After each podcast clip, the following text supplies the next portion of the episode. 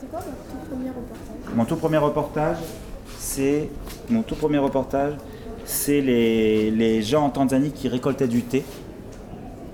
Donc j'avais suivi du début jusqu'à ce qu'il y ait le thé dans la tasse, et aussi les gens qui récoltaient le sisal. Le sisal, c'est une plante qu'on coupe, et avec, avec ce sisal, on fait des, des cordes.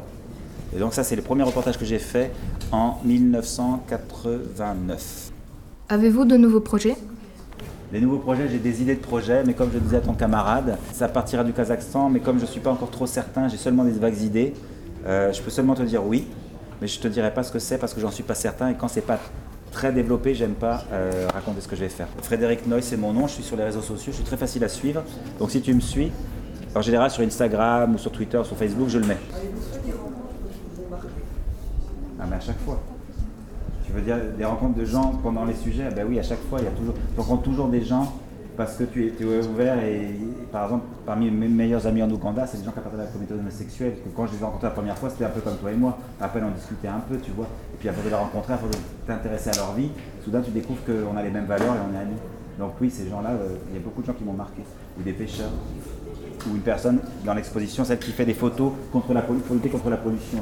Comment vous- avez-vous appris vos techniques de photographe en lisant, en me documentant et en faisant.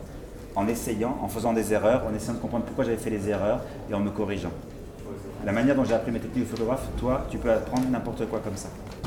Te documentant, même, même c'est un peu plus facile pour toi maintenant avec Google, avec les tutoriels et tutos, ouais, pardon. Tu vois, c'est facile à essayer de faire, et à, faire, à faire des erreurs et à recommencer. Il ne faut pas hésiter. Avez-vous eu d'autres activités? Et, euh, J'ai commencé à vouloir être photographe en 89. Mon problème, c'est qu'à cette époque-là, euh, j'arrivais pas à en vivre. Je gagnais pas assez d'argent. Donc j'étais obligé d'avoir une autre activité. De 1990 à l'an 2000, j'étais aussi preneur de son pour des télévisions japonaises. C'est-à-dire que quand les télévisions japonaises venaient en Europe pour faire des, reportages, ou en Amérique du Nord, plutôt que de faire venir une équipe de télévision, c'est-à-dire un caméraman et quelqu'un qui prend le son, comme les gens qui sont derrière nous, ils louaient une équipe à Paris. Un de mes meilleurs amis à Paris est un japonais qui parle très bien français, qui était caméraman, et donc il me faisait travailler avec lui, et ça c'était payé. Donc j'avais ce travail qui me permettait d'être payé, et j'ai me disais en même je vais faire de la photo. Mais au bout d'un moment, après quelques années, vers l'an 2000, je me suis aperçu que si je continuais comme ça, j'arriverais jamais à faire de la photo, parce que ce travail avec la télévision était trop fatigant. Donc dès que j'arrêtais de travailler, j'étais trop fatigué pour faire de la photo. Donc en l'an 2000, j'ai dit j'arrête tout, et je n'allais faire que de la photo. Tu sais pourquoi? Pour ne pas avoir de regrets.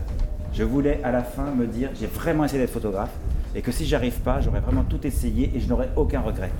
Et que si je ne suis pas monté très haut, ben, au moins je serais monté tout seul. Je crois que c'est fini. hein. On aimerait bien, moi j'aimerais bien que ça continue. Mais euh, merci beaucoup de, de votre attention, merci de vos questions. J'espère que ça vous a intéressé, que ça vous a plu. En tout cas, merci à tous. Merci de rien.